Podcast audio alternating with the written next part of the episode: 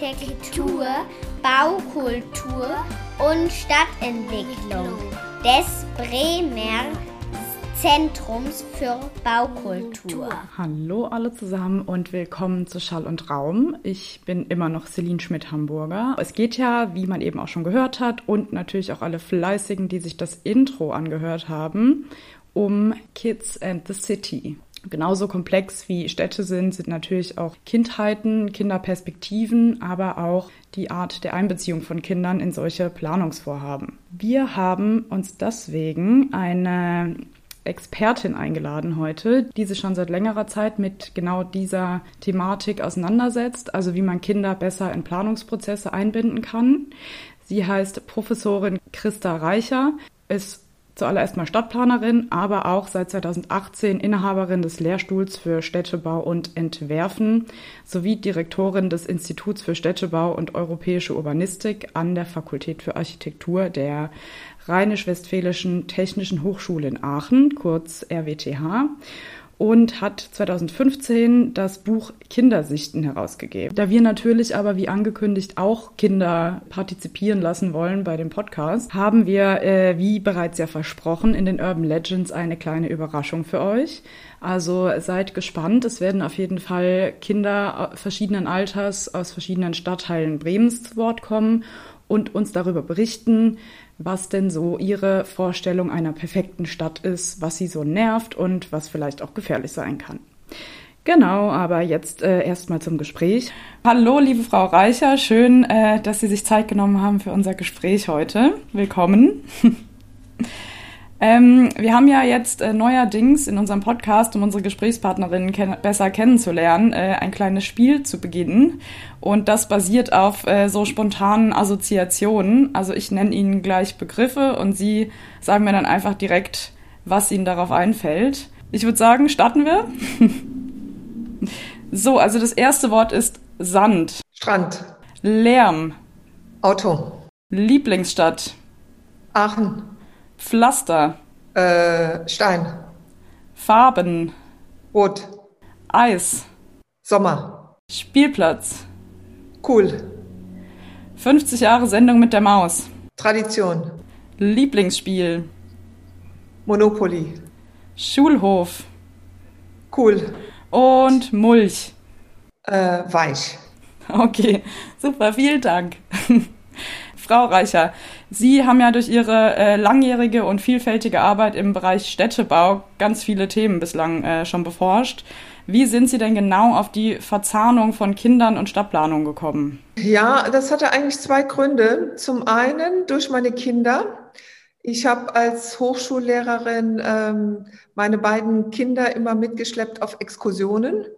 Und ähm, bei diesen ja, Reisen durch die Republik habe ich natürlich gesehen, dass die Kinder Orte, Landschaften mit ganz anderen Augen sehen und auch andere Fragen stellen. Das war für mich eine ganz wichtige Erfahrung. Und so ein Schlüsselerlebnis war eine Anfrage, ob ich denn nicht einfach an der TU Dortmund einmal eine Kindervorlesung halte. Und dann habe ich gedacht, Kindervorlesung, das ist aber eine große Herausforderung. Und dann habe ich spontan zugesagt und habe dann gemerkt, was für eine schwierige Aufgabe das ist, nämlich ganz vielen Kindern und jungen Erwachsenen äh, beizubringen, was Stadtplanung heißt. Das habe ich dann versucht äh, in einer ja, intensiven Vorbereitungsphase unter dem Stichwort oder unter der Frage eigentlich, warum haben Häuser keine Räder, den Kindern anschaulich zu machen, was eigentlich Stadtplanung heißt und wie wichtig es ist, dass sie sozusagen bei der Stadtplanung mitentscheiden. Ich habe mir eine Geschichte ausgedacht. Äh, eine Dortmunder Familie diskutiert darüber, wo und wie sie wohnen will und dass die Kinder da im Prinzip auch Mitspracherecht haben.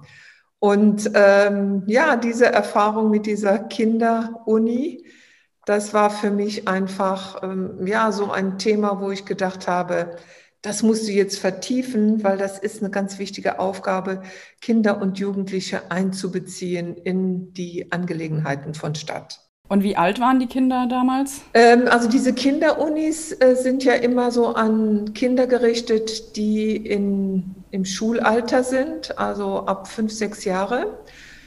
Äh, und dann nach oben offen, wobei wirklich die große Klientel einfach die Jungen, also von, also Kinder zwischen sechs und 14 Jahre waren. Sie wurden aber begleitet meistens von den Lehrern oder Lehrerinnen, von Eltern und von Großeltern. Dann kriegt man am Schluss auch ein gutes Feedback, was verständlich war und was vielleicht auch noch eine Herausforderung war. Und da sitzen dann natürlich geübte Pädagogen.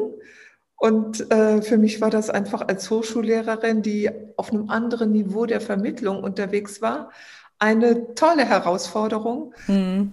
ja, der habe ich mich dann auch gerne gestellt. Ja, kann ich mir vorstellen, dass es gar nicht so leicht ist, diese ziemlich technische Fachsprache irgendwie so zu übersetzen, dass es ja Kinder verstehen.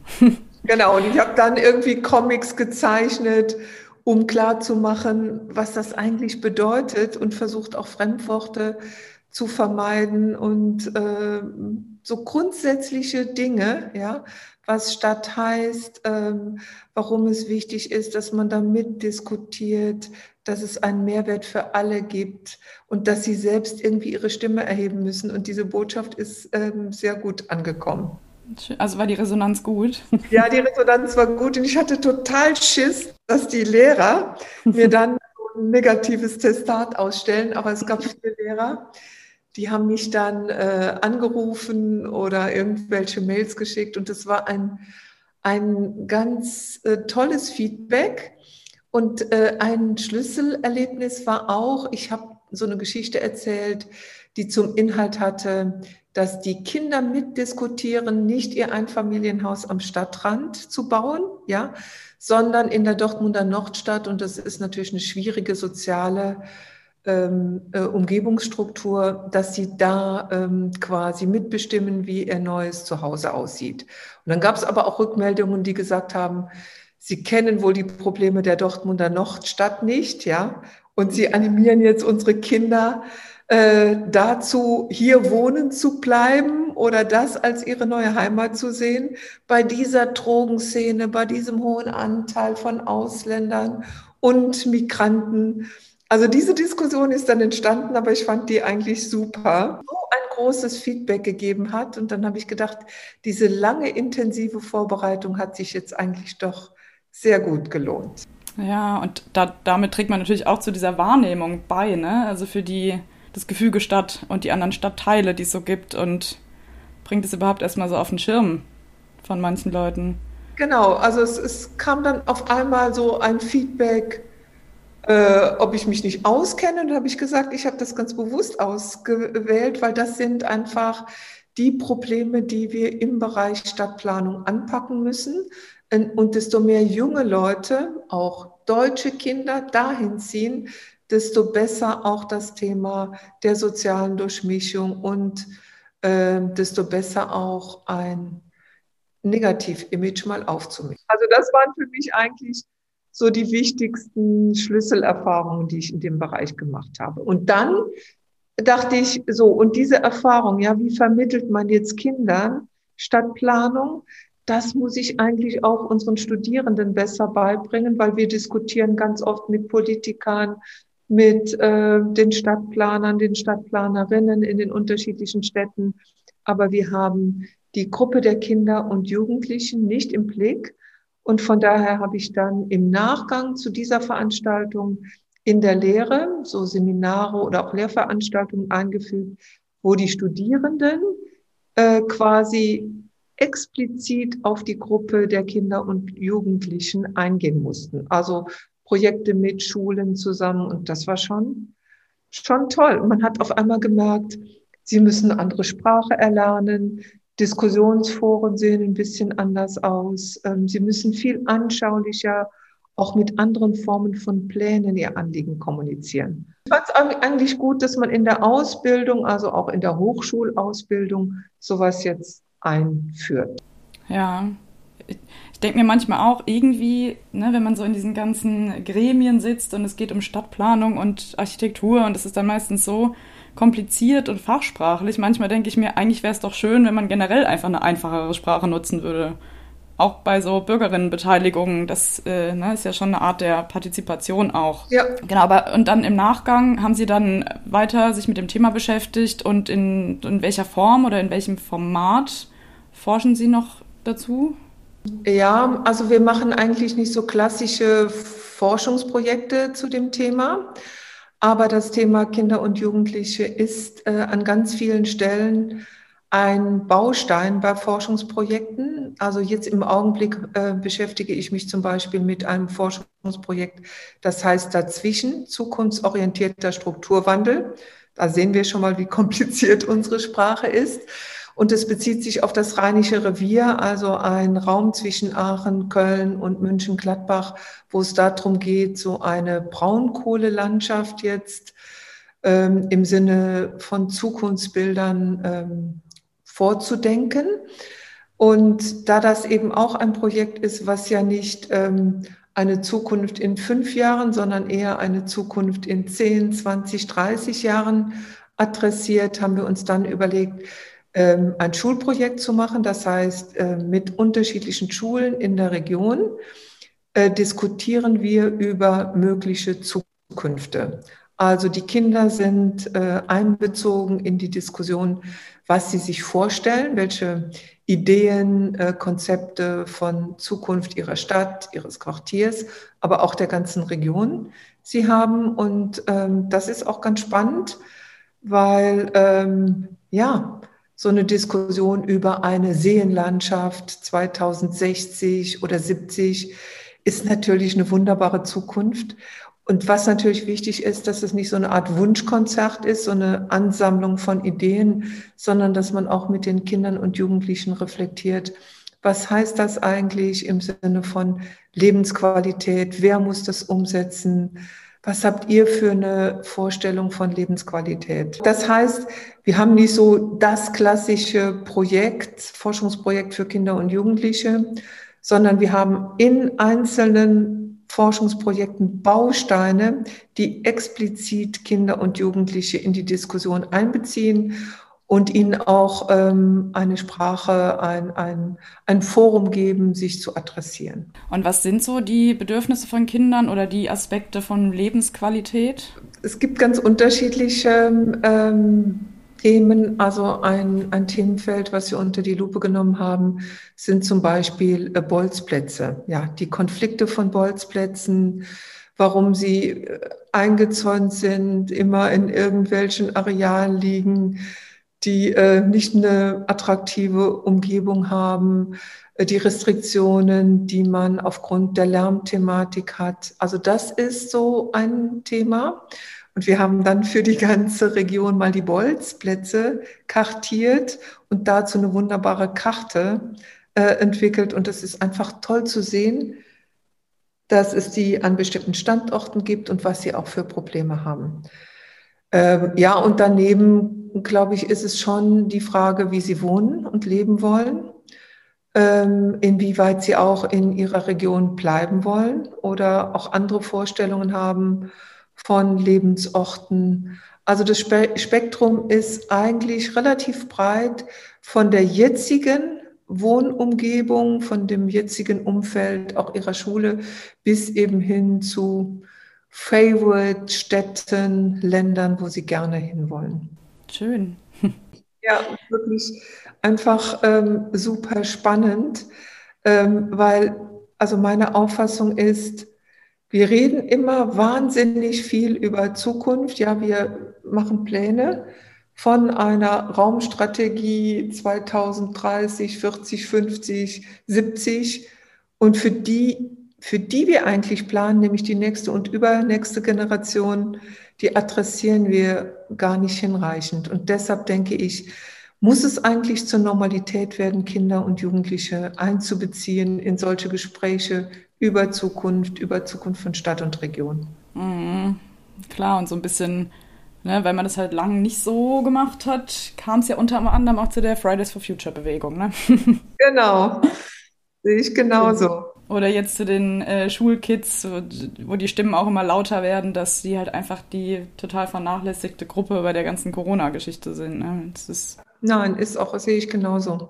Ähm, sie haben ja das Buch äh, Kindersichten rausgegeben mit dem Untertitel Städtebau und Architektur für und mit Kindern und Jugendlichen. Als ich diesen Titel so las, dachte ich mir, okay, also erstmal ein Untertitel, aber der implizierte eigentlich verschiedene Fragestellungen. Zum einen natürlich Städtebau und Architektur wird getrennt.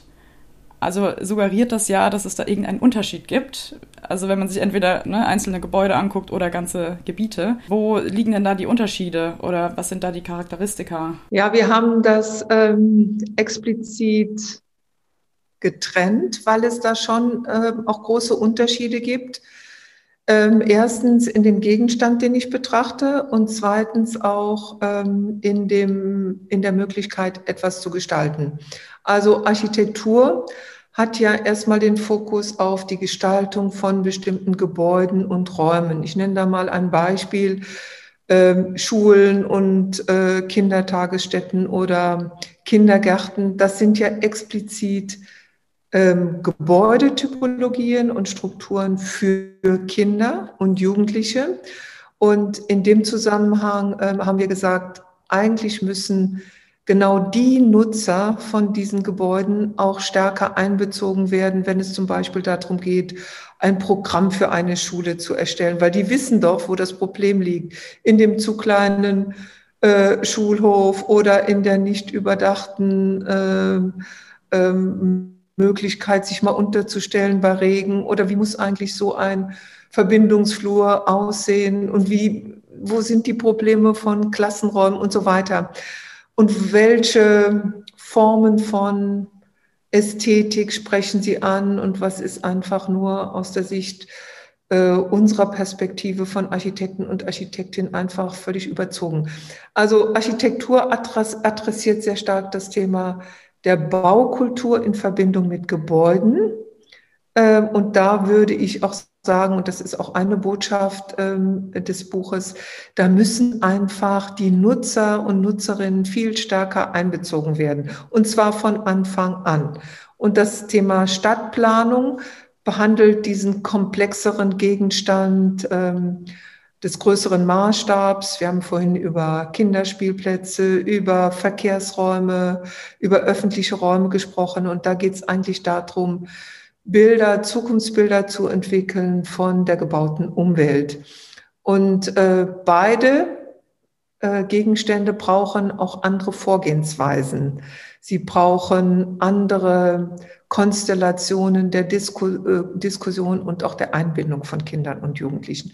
Und deshalb haben wir das so ein bisschen auseinanderdividiert. Also auf der einen Seite den Anspruch erheben, erhoben, dass bei dem Thema Baukultur Kinder geschult werden müssen, ja, also auch ein ästhetisches äh, Empfinden braucht eine entsprechende Schulung äh, und eben das Einbeziehen der Kinder und Jugendliche in ganz konkrete Bauaufgaben und auf der anderen Seite den Diskurs anstoßen über Zukünfte mit Kindern und Jugendlichen viel breiter und viel abstrakter diskutieren zu können. Das meint auch dieses für und mit. Ja, also die Räume für die Kinder und Jugendlichen und das Einbeziehen im Sinne von Partizipation von Kindern und Jugendlichen. Deshalb haben wir versucht, so diesen etwas komplexeren Anspruch, weil er auch unterschiedliche methodische Vorgehensweisen braucht, auseinander zu dividieren und nicht alles sozusagen gemeinsam zu betrachten.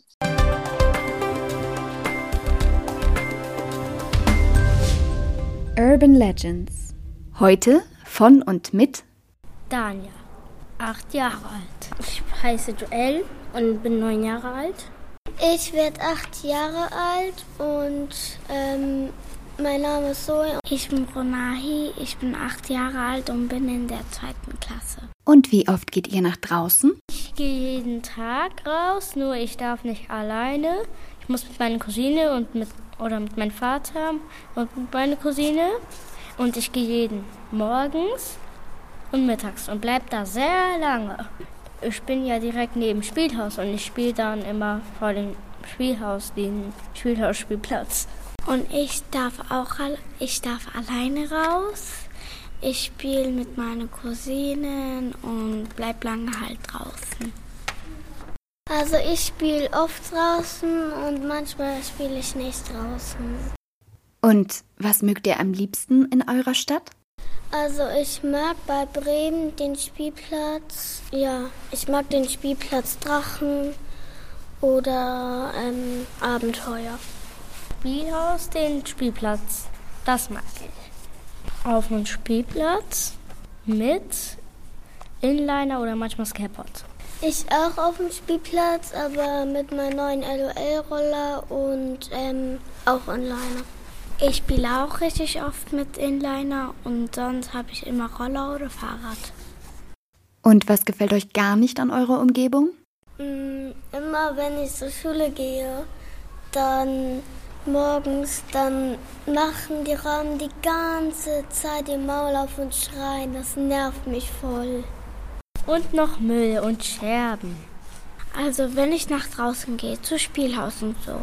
Und es gibt gar kein Spielhaus, ich spiele ja da, ähm, wo die Schaukeln und so sind. Und da liegt richtig viel Müll und Schalben und so hin. Das nervt. Ja, weil da überall Müll liegt. Und was findet ihr richtig anstrengend? Wenn der Weg richtig lang ist und wenn ich die ganze Zeit laufen muss und wenn meine Beine wehtun. Was ich langweilig finde, dass der Weg langweilig aussieht. Das muss alles aus Süßigkeiten sein, dann ist gut. Und für wen gibt es mehr Orte in der Stadt? Für Erwachsene, die haben zum Beispiel mehr Läden und Sachen, die so, zum Beispiel im Weserpark, das ist ja groß da und die, das ganze Laden besteht ja fast nur aus so Elternteile, so Sachen von, für die Eltern. Ähm, Kinder, weil für den gibt es Spielplätze und Wasserpark, Wasserrutsche, Rutsche, Schaukel, alles Mögliche. Kinder haben auch noch so welche Trampolinplätze, weiß ich nicht. Die haben einfach mehr Sachen, mehr zum Spielen. Nur Erwachsene haben nur Läden und die Küche. Es gibt mehr Orte für Erwachsene, weil jedes, ähm, wo man einkaufen geht, sind dann nur voller Erwachsenen und so. Und für Kinder sehe ich nie, sehe ich nie richtig viele Kinder. Manchmal sind dann nur zwei Kinder oder drei oder ein Kind. Und wie sieht eure perfekte Stadt aus? Freizeitpark. Eine Zuckerwelt. Alles ist aus Zucker. Oder alles aus Kuchen. Oder nur eine Version. Die Wolken aus Zuckerwatte, Häuser aus Lebkuchen und alles aus Zuckerwatte. Und damit es dann nicht dieses über das Bonbon regnet, kann halt eine Keksewand oben sein und das Regen kann die, die Keksen halt nicht kaputt machen. Und im hinteren Teil des Buchs findet sich ja auch eine äh, Methodenbörse, wo, äh, genau, wir haben ja auch, äh, also kann ich sehr empfehlen für alle Menschen, die eben solche Projekte äh, mit Kindern machen wollen. Aber wir haben ja jetzt auch äh, neben den Gesprächen, die wir jetzt hier für den Podcast führen, auch noch so eine äh, Kinderbeteiligung laufen in verschiedenen Stadtteilen in Bremen. Und da habe ich auf jeden Fall auch zurückgegriffen auf äh, drei der vorgeschlagenen ähm, Methoden und ist auf jeden Fall gut angekommen.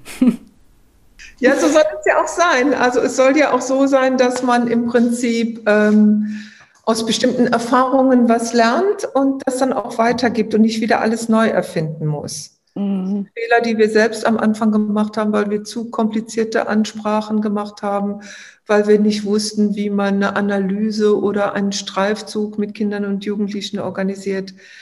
Ähm, diese Erfahrung lohnt es sich auch einfach weiterzugeben und natürlich auch weiterzuentwickeln. Also in manchen Bereichen sind wir natürlich auch heute viel, viel schlauer, als wir das noch vor einigen Jahren waren, weil der Erfahrungshintergrund auch einfach angewachsen ist und breiter geworden ist. Von welchem Zeithorizont sprechen wir denn da eigentlich? Oder wann war denn die Kinder-Uni-Vorlesung? Äh, die ist schon mehr als zehn Jahre her. Ähm, und ähm, in der Zwischenzeit habe ich schon auch die ein oder andere weitere Erfahrung gemacht, mit welchen äh, Bildern, mit welchen ähm, Ansprachen man Kindern und Jugendlichen begegnen kann und muss und wo es auch Grenzen gibt. Also ich diskutiere jetzt gerade mit einem Gymnasium hier in Aachen äh, über die äh, Einführung eines äh, Faches, das heißt Mobilität und Stadtentwicklung. Und erst habe ich gedacht, oh, das ist aber total kompliziert. Aber dann haben wir überlegt, wie man auch in diesem Bereich Mobilität einen guten Zugang zu dem Problem finden kann und was man auch dann in so einem Schulfach entwickeln kann. Und in dem Zusammenhang ähm, denke ich, es ist wahnsinnig wichtig, mit welcher Altersgruppe man es zu tun hat, weil da machen zwei Jahre, äh, wenn man sich die Kinder und Jugendlichen anguckt, sehr viel aus. Und dann hängt natürlich auch das Erlernte im Sinne von Projekterfahrung, spielt eine große Rolle. Ja, sind die Kinder und Jugendlichen erprobt in diesem Feld oder fängt man von vorne an? Also dieses viel genauer hingucken, was ist schon ähm, ja die methodische Basis und was können die Kinder und Jugendlichen und darauf dann aufsatteln mit den Themen, das ist wahnsinnig wichtig. Ja, genau, das ist ja auch ein Teil nochmal des Untertitels, dass da auch unterschieden wird zwischen Kindern und Jugendlichen. Und manchmal habe ich auch echt so den Eindruck, also aus der Stadt, aus der ich komme, aus Speyer, da war das immer so, für Kinder gibt es wahnsinnig viel Angebot. Das wird natürlich von Kommunen auch eingesetzt, um attraktiv zu sein, um junge Familien anzuziehen. Und dann irgendwann bricht es ab. Dann gibt es irgendwie nichts, was man so machen kann als jugendliche Person. Und da frage ich mich dann immer, warum ist das so und was, worauf muss man da achten, dass man eben auch nachhaltig äh, Teenies einbinden kann in so Fragestellungen. Ja, also das kann ich eigentlich nur bestätigen, ähm, weil also meine beiden Jungs, als sie dann in so ein Teenageralter kamen und ich dann beobachtet äh, habe, wo sie sich verabreden, ja, um irgendwie im geschützten Raum zu sein, nicht beobachtet zu sein, da dachte ich, das ist wirklich eine Gruppe, die wir gar nicht im Blick haben, ja und die ganz andere Bedürfnisse haben, auch irgendwie diesen, dieses Bedürfnis nach einem autonomen Agieren ohne Kontrolle und trotzdem irgendwie einen geschützten Raum. Also das haben wir einfach total vernachlässigt. Und ich hoffe, dass es jetzt in, in der nächsten Zeit auch viel stärker nochmal in den Blick gerät. Ja, ich auch. Weil ich kann mir auch vorstellen, also bei mir war das auf jeden Fall ein Faktor, warum mir schon früh klar war, ich will hier weg. Nach dem Abi. Naja. Ähm, genau, noch eine, noch eine andere Sache. Und zwar, Sie sind ja auch am sogenannten Kinderrechte-Index beteiligt. Was ist das denn genau und wie wird der gemessen? Oh, das ist aber jetzt eine komplizierte Frage. Vielleicht einfach nochmal, was ist das, dieser sogenannte Kinderrechte-Index?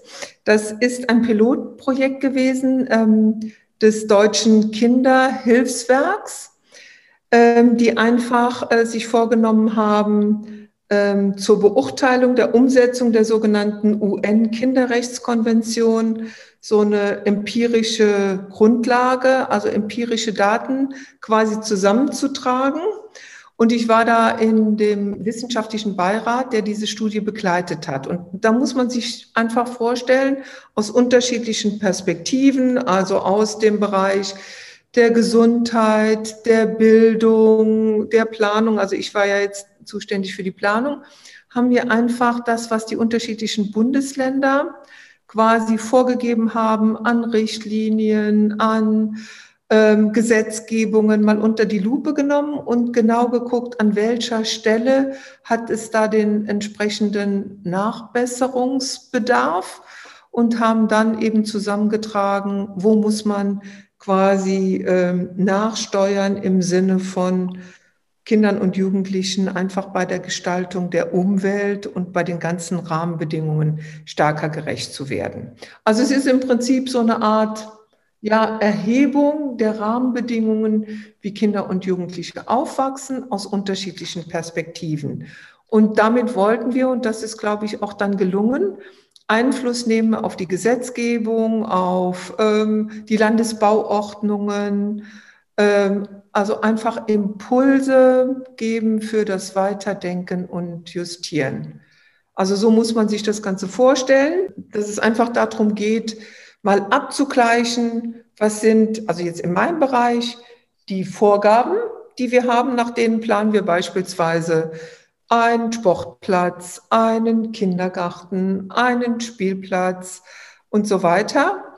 Äh, und das ist auf den äh, Ebenen der unterschiedlichen Bundesländer völlig unterschiedlich. Das war mir auch in dieser Unterschiedlichkeit vorher gar nicht so bewusst.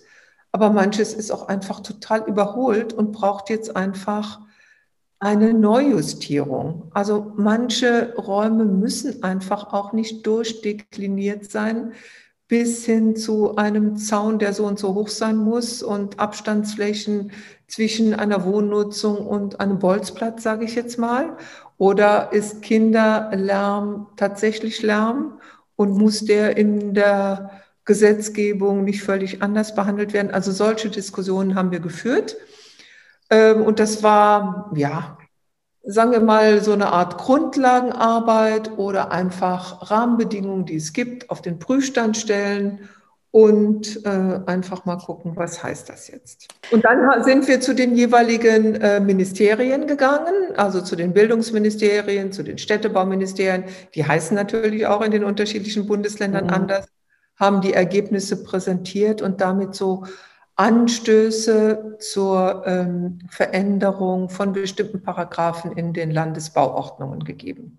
Manche haben das dankbar aufgegriffen, manche äh, waren froh, dass man das nochmal so von außen reflektiert, auch in dieser integrierten, interdisziplinären äh, Sicht. Und jetzt muss man gucken, ähm, welchen Einfluss eben genau das direkt hat. Gab es da auch äh, Ablehnungen? Ja, es gab natürlich an der einen oder anderen Stelle schon Hinweise, dass man schon jetzt das anders interpretiert und auslegt und dass man auch selbst schon auf die Idee gekommen ist. Haben sich ein bisschen bevormundet gefühlt. Ja, also es gab unterschiedliche Reaktionen, aber durchweg gab es eine breite Diskussion darüber, dass es wichtig ist, einfach mal ja, so einen Kinderrechteindex ähm, so als Grundlage zu haben und zu gucken, wo gibt es Nachbesserungsbedürfnisse? Wir haben ja, ähm, sind ja jetzt nicht nur auf Sie aufmerksam geworden wegen des Buchs, sondern auch, äh, es gibt ja auch eine Verbindung nach Bremen. Denn die GIVOBA, also die städtische Wohnungsbaugesellschaft hier, die richtet ja jedes Jahr so einen Architekturwettbewerb oder eine Wettbewerbsserie sogar aus. Und 2020, beziehungsweise das läuft immer noch, äh, ist das Thema die Stadt aus Kindersicht und nennt sich ungewöhnlich Wohnen Kids.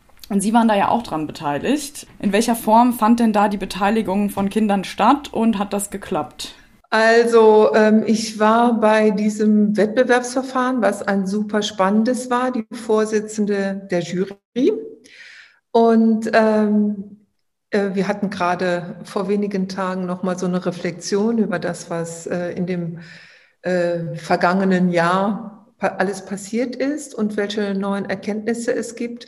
Und was das Besondere war, war ähm, zum einen, dass es ähm, verschiedene Aufgabenstellungen gegeben hat bei dem Wettbewerb. Äh, manche haben eher so diese städtebauliche Nachbesserung von bestehenden Quartieren adressiert. Andere haben sich auf ein konkretes Grundstück bezogen und äh, da eine Aufgabenstellung, wie wollen Kinder Wohnen und Leben ähm, aufgerufen. Also es gab eben einerseits Bestandsentwicklung und andererseits auch kleine Bausteine von Neubau und das war auch gut so.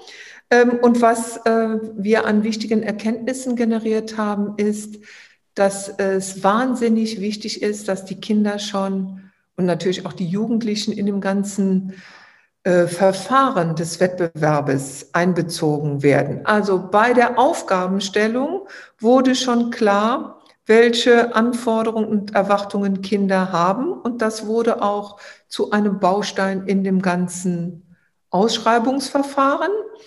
Dann, und das habe ich vorher noch nie erlebt, ähm, gab es eine Kinderjury. Also die Kinder haben die Entwürfe, die die Architekten und Architektinnen gemacht haben, oder auch die Stadtplaner und Stadtplanerinnen unter die Lupe genommen und haben dazu ein Votum abgegeben. Und das Votum ist dann auch wiederum in unsere Entscheidung als Fachjury eingeflossen.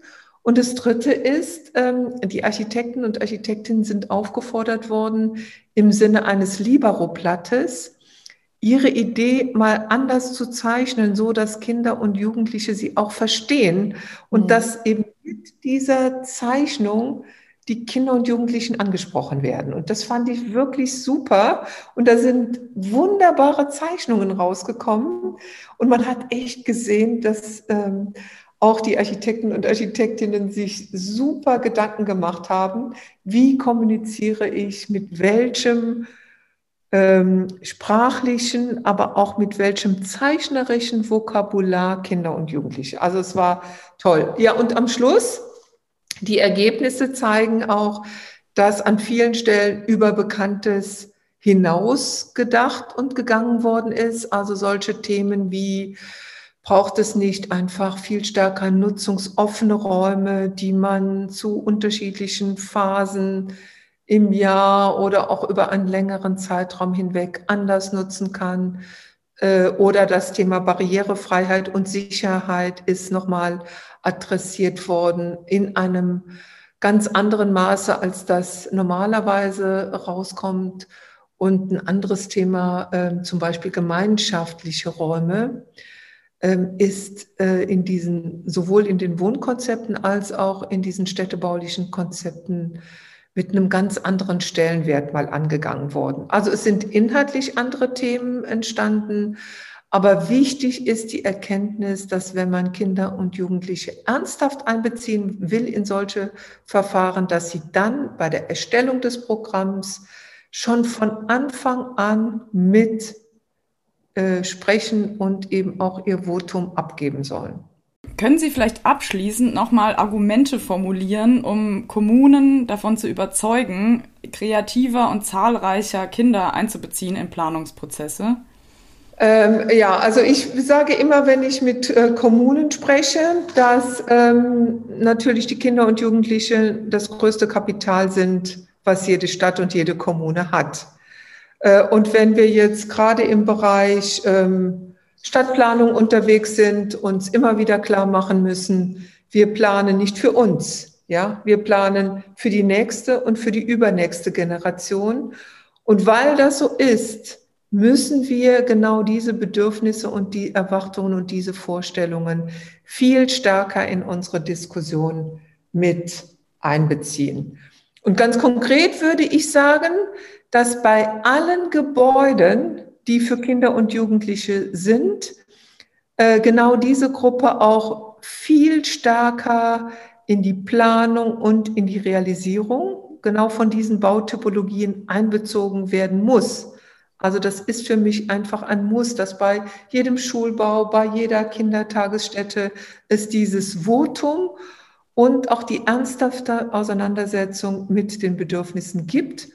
Und ich würde auch sagen, jetzt mit dem Blick auf die Stadtentwicklung, da muss es einfach Formen des Diskurses und der Mitsprache geben, äh, wo Kinder ganz selbstverständlich, nicht als Sondergruppe, sondern als selbstverständliche Akteursgruppe einbezogen wird. Also Kinder und Jugendliche müssen eines Teil, ein Teil eines Stadtgespräches werden. Und dann sind wir schon wesentlich weiter, als wir heute noch sind.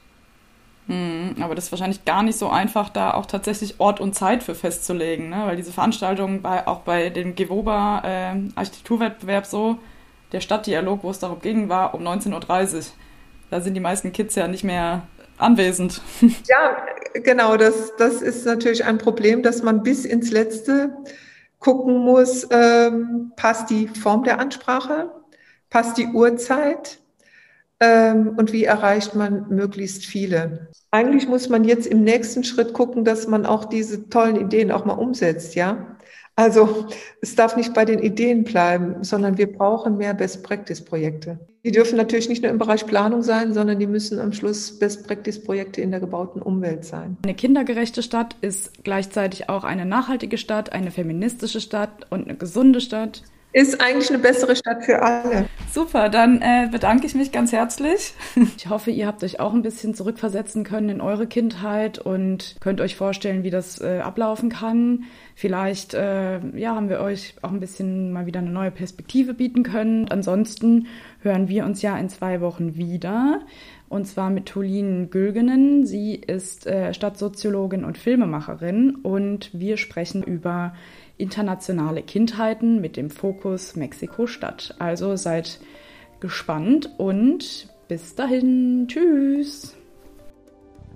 Schall und Raum.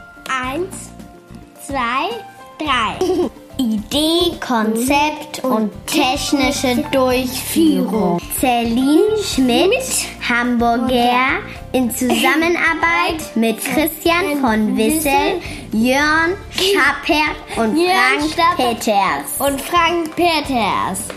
Mit der Unterstützung von den Kindern von Hort und Spiel und, und dem dem Spielhaus am Pfälzer Weg. Stimmen von Clara und Jan. Sprecherin und Recherche Franziska Arzt. Sozialmedia Hanna Neumann und Jasmin Roloff Omari Sound Design Matthias Kloppe. Design Lars Neckel. Ein Format der Hochschule Bremen.